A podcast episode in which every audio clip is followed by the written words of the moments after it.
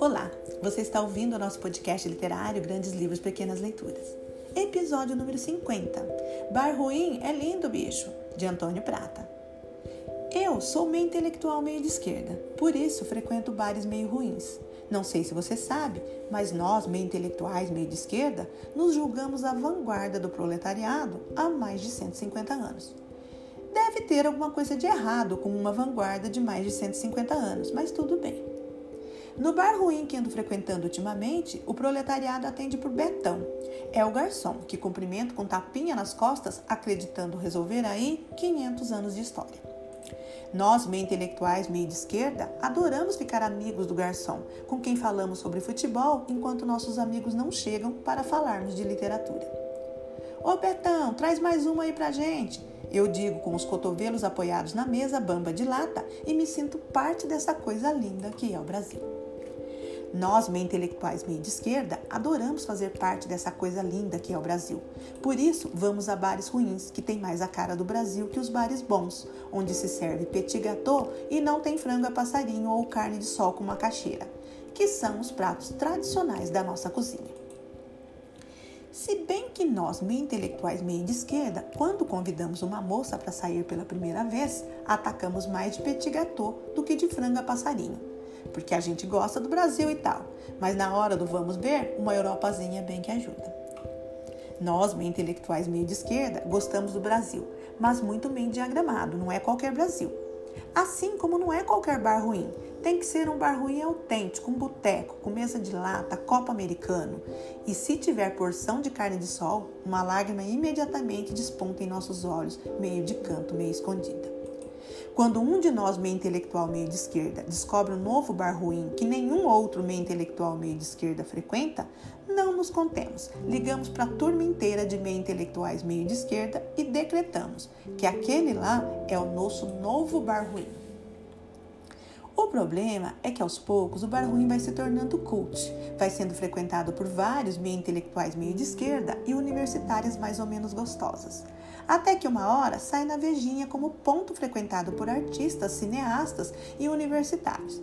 E um belo dia a gente chega no bar ruim e tá cheio de gente que não é nem meio intelectual nem meio de esquerda e foi lá para ver se tem mesmo artistas, cineastas e principalmente universitárias mais ou menos gostosas. Aí a gente diz: eu gostava disso Antes, quando só vinha a minha turma, de meio intelectual, meio de esquerda, as universitárias mais ou menos gostosas e uns velhos bêbados que jogavam dominó. Porque nós, meio intelectuais, meio de esquerda, adoramos dizer que frequentávamos o bar antes dele ficar famoso. Íamos a tal praia antes dela encher de gente. Ouvíamos a banda antes de tocar na MTV.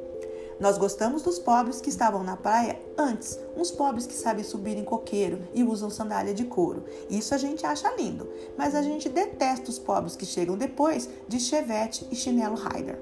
Esse pobre não, a gente gosta do pobre autêntico, do Brasil autêntico. E a gente abomina a vejinha, abomina mesmo, acima de tudo. Os donos dos bares ruins que a gente frequenta se dividem em dois tipos: os que entendem a gente e os que não entendem. Os que entendem percebem qual é a nossa. Mantêm o bar autenticamente ruim, chamam os primos do cunhado para tocar samba de roda toda sexta-feira, introduzem bolinho de bacalhau no cardápio e aumentam 50% o preço de tudo. Eles sacam que nós, meio intelectuais meio de esquerda, somos meio bem de vida e nos dispomos a pagar caro por aquilo que tem cara de barato.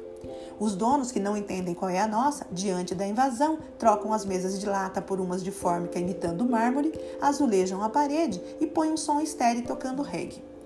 Eles se dão mal porque a gente odeia isso. A gente gosta, como já disse algumas vezes, é daquela coisa autêntica, do Brasil raiz.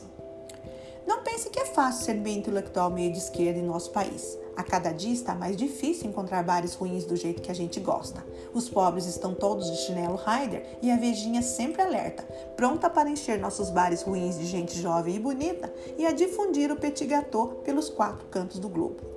Para desespero dos meio intelectuais meio de esquerda, que como eu por questões ideológicas preferem frango a passarinho e carne de sol com macaxeira, que é a mesma coisa que mandioca, mas é como se diz lá no Nordeste. E nós, meio intelectuais, meio de esquerda, achamos que o Nordeste é muito mais autêntico que o Sudeste e preferimos esse termo macaxeira, que é bem mais assim, câmara cascudo, saca? Ô Betão, vê uma cachaça aqui para mim. De Salinas, quais que tem? Esse texto é parte integrante do volume As 100 Melhores Crônicas Brasileiras, organizado por Joaquim Ferreira dos Santos.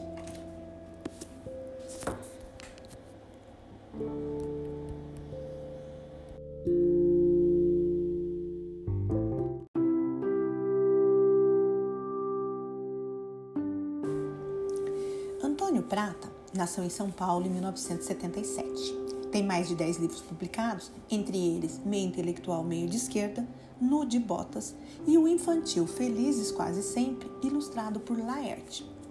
Escreve roteiros para televisão e cinema e mantém uma coluna no jornal Folha de São Paulo aos domingos. Escreveu crônicas também para a revista Capricho e para o jornal o Estado de São Paulo. Em 2012, foi incluído na edição brasileira da revista Granta como um dos 20 melhores escritores nacionais com menos de 40 anos. É filho dos também escritores Mário Prata e Marta Góes, e irmão da jornalista de moda Maria Prata. Esse episódio é dedicado aos meus muitos amigos e amigas que adoram boteco, em especial a minha parceira de livros, caminhadas e botecos, Sandra Pauper. E se você quiser conhecer os nossos outros episódios, siga-nos no Instagram e Facebook, Grandes Livros Pequenas Leituras. Você pode ouvir o nosso podcast nas principais plataformas de áudio. E se quiser fazer críticas, comentários, sugestões, mande-nos um e-mail grandeslivros.pequenasleituras@gmail.com. Muito obrigada e até a próxima.